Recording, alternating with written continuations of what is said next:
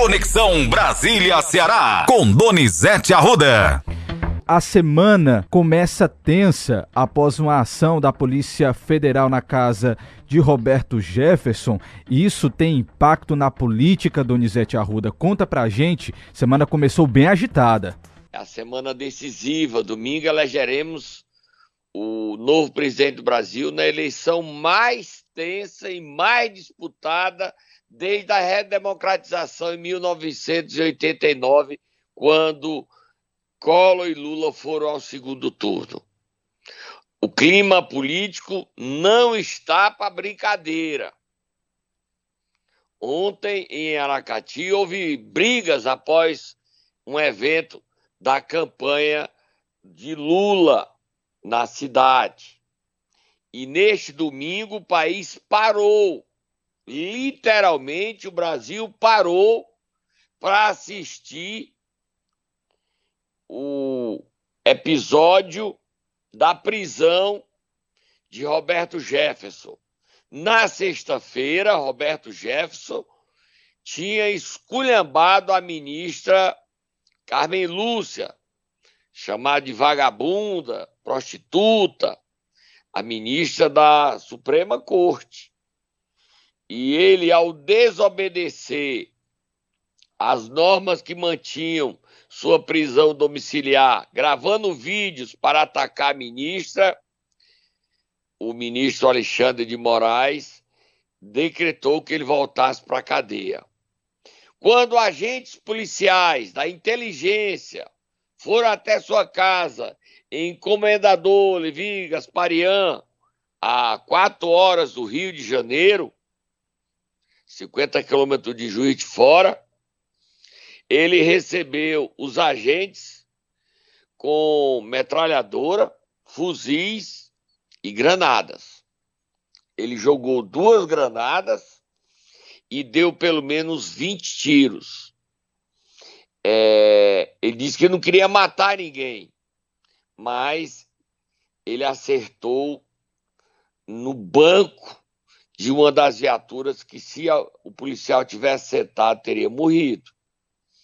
As granadas feriram a agente Karina e o delegado Marcelo Vilela, Karina Miranda. Eles foram ao hospital e foram liberados. E no decorrer do dia mudou a narrativa. No início, o presidente e seus aliados criticavam Alexandre de Moraes. Mas no momento em que Roberto Jefferson joga a granada e atira policiais, termina com o presidente chamando Roberto Jefferson de bandido. E mais, na Record, 21 e 30, quando ele foi abordado, ele já não era mais amigo de Roberto Jefferson. Ele disse que Roberto Jefferson era aliado do PT é a tática de Steve Bannon, marqueteiro de Trump. Conte a história e seja firme que você convence. Só que o Brasil, nessa história, é quem vai pagar a conta. Vamos ouvir aí o presidente, ouvir Lula, ouvir tudo que aconteceu. Você coloca no ar aí, Matheus, para a gente ouvir. O domingo de tensão, a sete dias das eleições, os seis, e muita muita confusão. Vai, Matheus, coloca no ar. Vamos então, Donizete, ouvir o exato momento em que Roberto Jefferson está monitorando a chegada dos policiais na sua casa e ele grava um vídeo nas redes sociais nesse momento. Vamos ouvir, a gente tem um trecho. Quero dizer aos meus irmãos, peço perdão, mas a polícia cumpre todas as ordens judiciais do Alexandre Moraes, não dá mais. Reagir, não vou me entregar, só saio daqui morto. Chega. Cansei de ser humilhado. O Alexandre de Moraes mandou a polícia aqui duas vezes revistar a minha casa e o Faquinho uma. Eles jogam tudo no chão, as calcinhas da minha mulher. As roupas de baixo pisam com a botina. Eu vi minha mulher chorando de fazer poça de lágrimas no chão. E eu impotente, não podendo reagir. Chega de. Ele aí tenta ganhar a opinião pública, a narrativa dele. Diz que só sairia de casa morto. Não tem essa coragem. se entregou manso. Vamos para frente. Tem mais um trecho, agora é o exato momento em que ele conversa com um dos agentes da PF, já se negociando. entregar sem dar nenhum tiro. Exato. Agora, diferente de Ciro Gomes, que diz que receberia a polícia a bala lá atrás, o Roberto Jefferson cumpriu a ameaça, recebeu a bala. E foi 20 tiros e metralhadora. Você viu o pa- Padre Kelmon entregando as armas de Roberto Jefferson à polícia?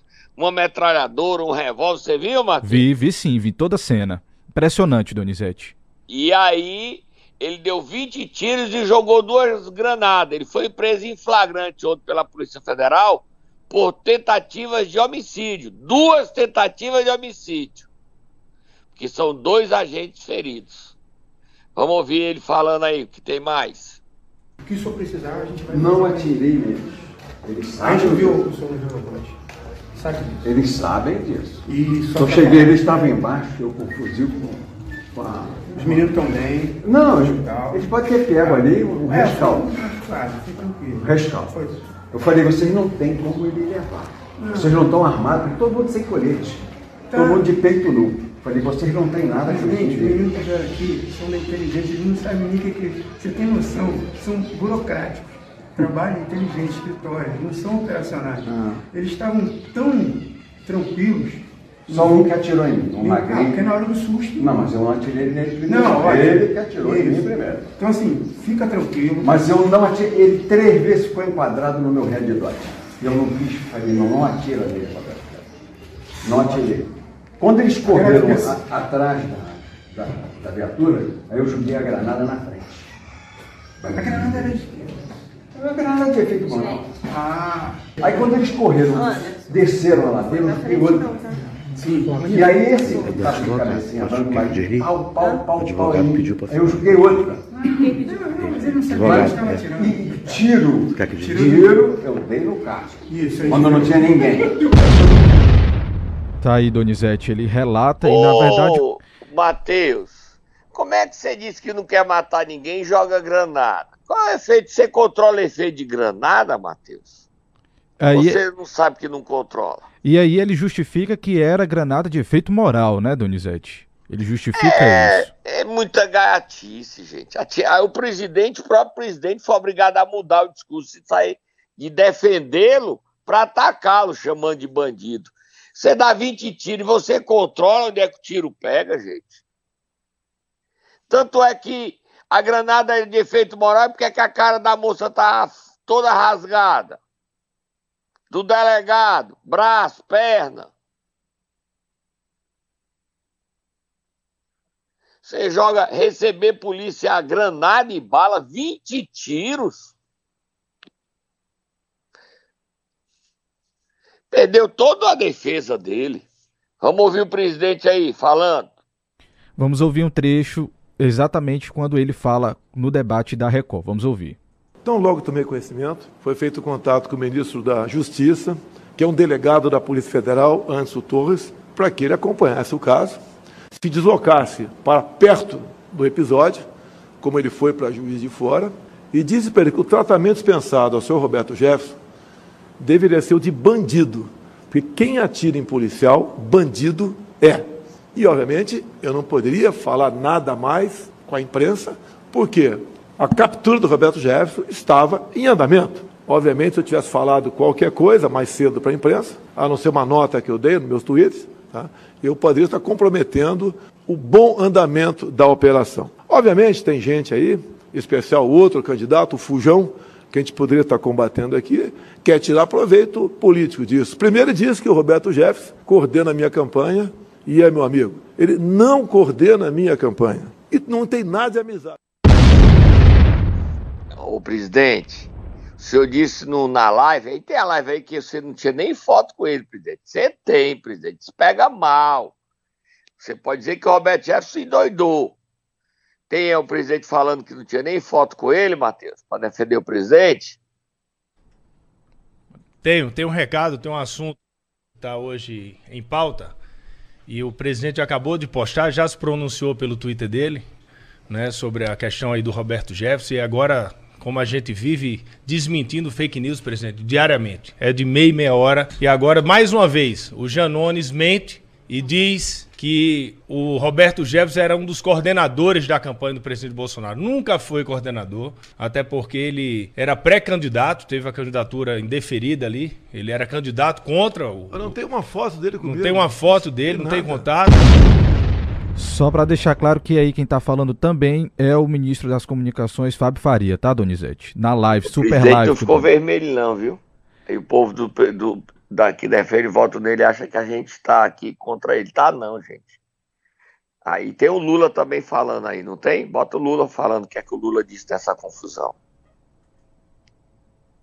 Não é um comportamento adequado, não é um comportamento normal. Eu, antes de ontem, estava em Minas Gerais e a Marina foi jantar no restaurante do hotel. E quando ela jantou, que ela levantou, um cidadão que estava com a sua esposa levantou e começou a chamar ela de vagabunda. Ou seja, isso não acontecia na política brasileira nunca. Nós disputamos tantas eleições, tantas eleições, sabe? Há 50 anos que nós disputamos eleições nesse país a gente nunca viu uma aberração dessa, uma ofensa dessa, uma cretinice dessa, que esse cidadão, que é o meu adversário, estabeleceu no país. Ou seja, ele conseguiu criar nesse país uma parcela da sociedade brasileira raivosa, com ódio, mentirosa e que espalha fake news o dia inteiro sem se importar se o filho dele está ouvindo a mentira ou não. Ou seja, é de respeito pela sociedade. A campanha está muito acirrada, Matheus. Muito acirrada. A gente notia os fatos e as pessoas ficam com raiva.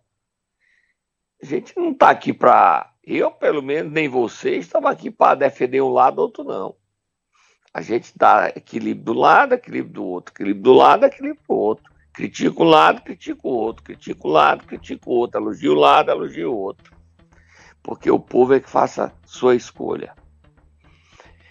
Só digo uma coisa: faça direitinho, porque o seu voto vale quatro anos. Vamos beber água, Matheus. Momento Nero. Semana começando, Donizete Arruda, e nós vamos acordar quem nesta segunda-feira? Vamos acordar André Figueiredo, que trocou gritos com Cid Gomes na sexta-feira. Virou macho e foi verbo alto, adjetivo alto, substantivo altíssimo virou macho e botou o Cid Gomes no cantinho dele, o Cid botou no ele, quase dá tapa. Vai, Tata, acorda, André Figueiredo.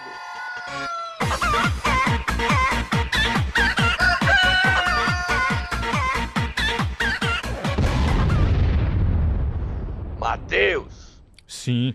Você tá sabendo o que aconteceu? Tá ou não tá? Eu tô sabendo porque acompanhei no seu Twitter.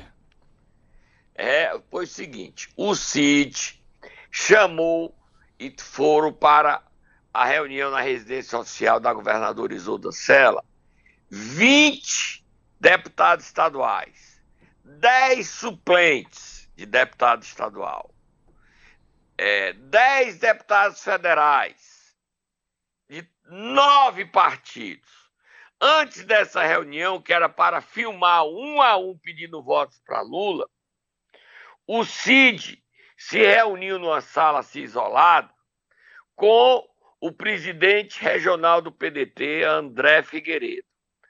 E foi grito, André. E foi grito. Foi grito. Foi confusão. Foi briga. Um lado e do outro. O grito: você, você, cala a boca, cale você, dedo na cara e a confusão comeu. Tem a musiquinha de briga? Tem? Duelo de abestado? Tem? Você não presta, você traiu o partido, você me respeite, calha a boca, cale você. Quem é que você sai do partido? Não saio. Quem é você vai me expulsar? O pau cantou, o pau cantou, o pau cantou. André foi valente e enfrentou Cid foi, foram separados por Camilo e Elmano. E André Figueiredo foi embora. Não ficou para a reunião. Na hora de gravar, três deputados estaduais foram embora. Sérgio Aguiar, Marcos Sobreira e Cláudio Pinho. Você sabe o que aconteceu quando o Camilo descobriu que os três deputados estaduais tinham ido embora, Matheus? O que foi que aconteceu, Donizete? Ele cobrou de Cid a presença dos três. Cid ligou, Sérgio Aguiar e Marcos Sobreira voltaram com o rabinho entre as pernas, como diz minha mãe. E gravaram. Sérgio Aguiar gravou dizendo: Eu fui Ciro, agora eu sou Lula. Com a cara de sem vergonha. Mas é a vida para sobreviver na política. Cláudio Pinho não votou e ouviu nomes lá de Cid, de Eumano. Eumano é mais quieto, mas o Camilo, que está coordenando a campanha, disse cobras e lagartos. Deputados que não apareceram, cinco. André foi e foi embora. Antônio Henrique, Queiroz Filho, Lucívio Girão e Fernando Hugo. Dois do PDT e dois do PSD. Não foram. Também Gabriela Aguiar, Domingos Aguiar também não apareceram. O clima ficou muito tenso, pesado.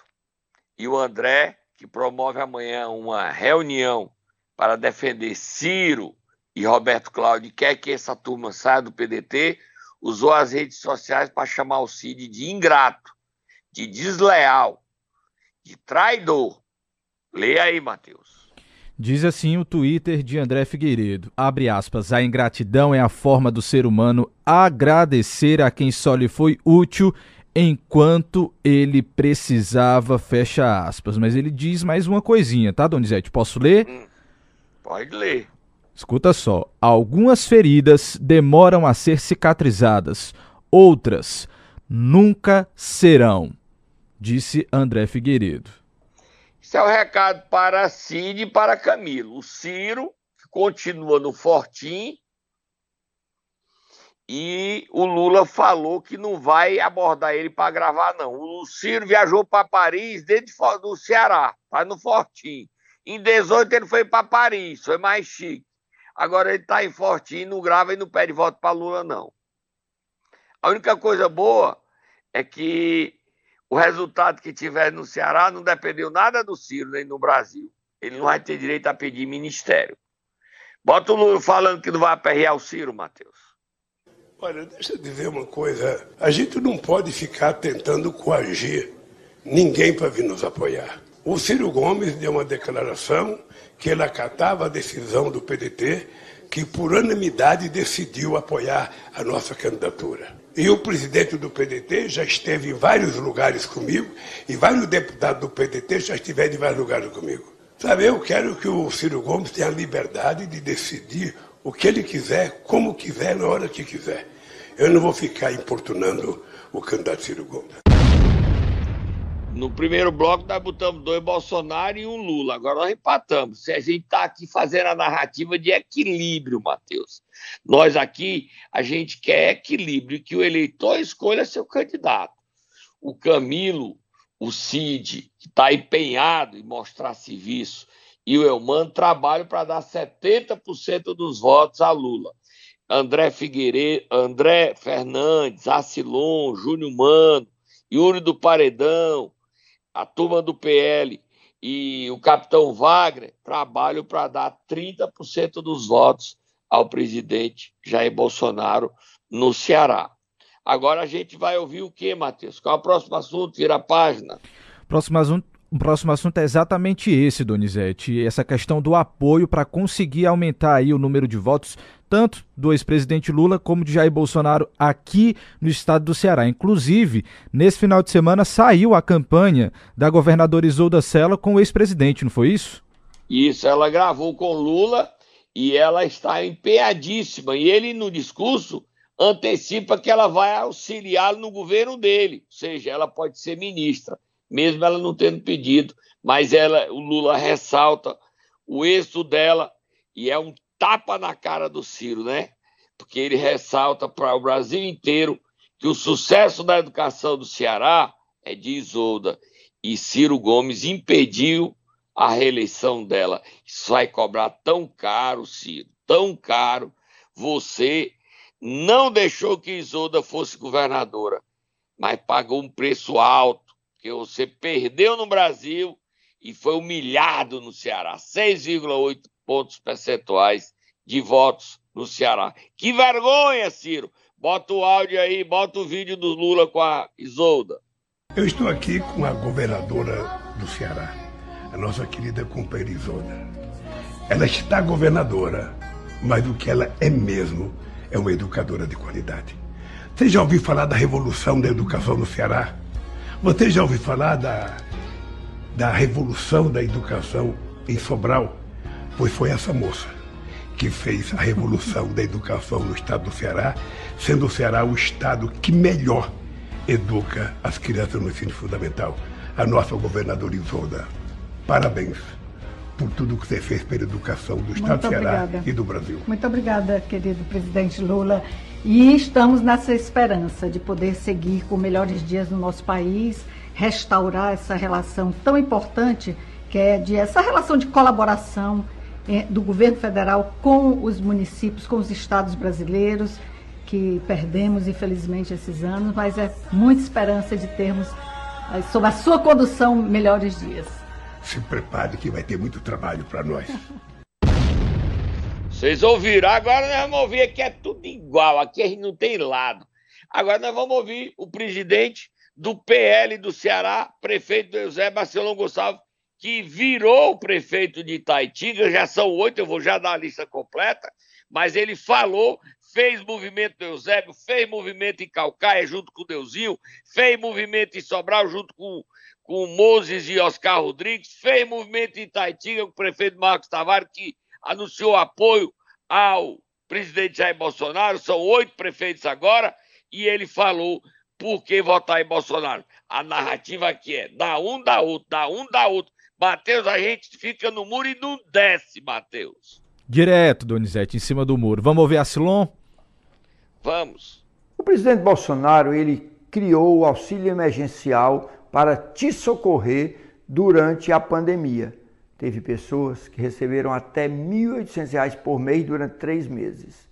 Depois, atendendo orientações de parlamentares, entregou 600 reais do Auxílio Brasil para você, que ganhava em média 190 reais. A continuidade desse programa depende do teu voto no dia 30 de outubro em Bolsonaro e nós poderemos levar para outros municípios do Ceará o programa de complementação de renda que nós temos no Eusébio, onde com 600 reais do Auxílio Brasil, a prefeitura poderá completar o salário mínimo em cada família que não tenha renda no município.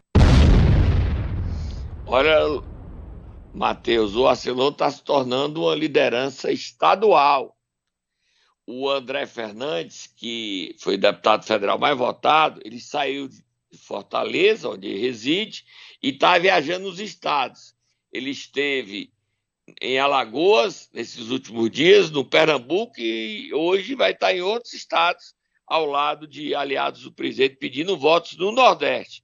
O grande desafio do presidente é reduzir a vantagem de Lula no Nordeste. No Ceará, a vantagem do presidente Lula sobre Bolsonaro no primeiro turno foi de 2 milhões e 200 mil votos. E Camilo, Elmano e Cid querem aumentar essa vantagem. Será que é possível, Matheus? Hein? Agora, você quer responder ou quer ficar no muro? Eu quero continuar no muro, Donizete. Ok. Então eu também vou pro muro, não responder nada, porque o clima tá tão ruim. Exatamente. Ontem meteram bala na governadora do Rio Grande do Norte, mas não acertaram, não. Mas meteram bala nela. E eu não vou nem dizer por quê, porque o pessoal, ela é do PT, o pessoal bolsonarista disse que ela não fechou acordo, fechou acordo com as facções e não cumpriu. O clima tá. Olha o clima como é que tá. Logo para radicalizando. Nem e assim, ainda bem que ela não morreu, ainda bem que os tiros não pegaram, não. Já vou dizendo que, é que ela é culpada. Tá tão tenso o ambiente político brasileiro. Olha, eu vou dar a lista dos prefeitos que apoiam Bolsonaro no Ceará.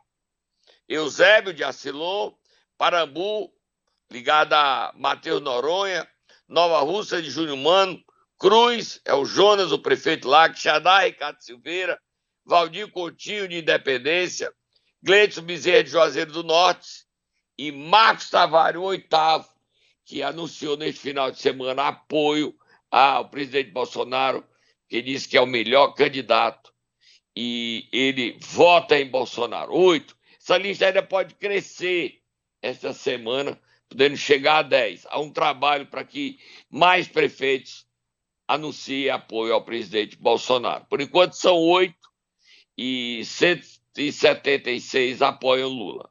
176 a 8. Tá, Matheus? Tem mais alguma coisa ou nós já podemos ir embora? Donizete, a gente já pode ir embora, mas antes eu queria que você falasse de um assunto que é seríssimo e infelizmente não está sendo muito incomum, que é que são as fake news. Né? E esse final de semana você foi vítima de uma fake news, não foi isso?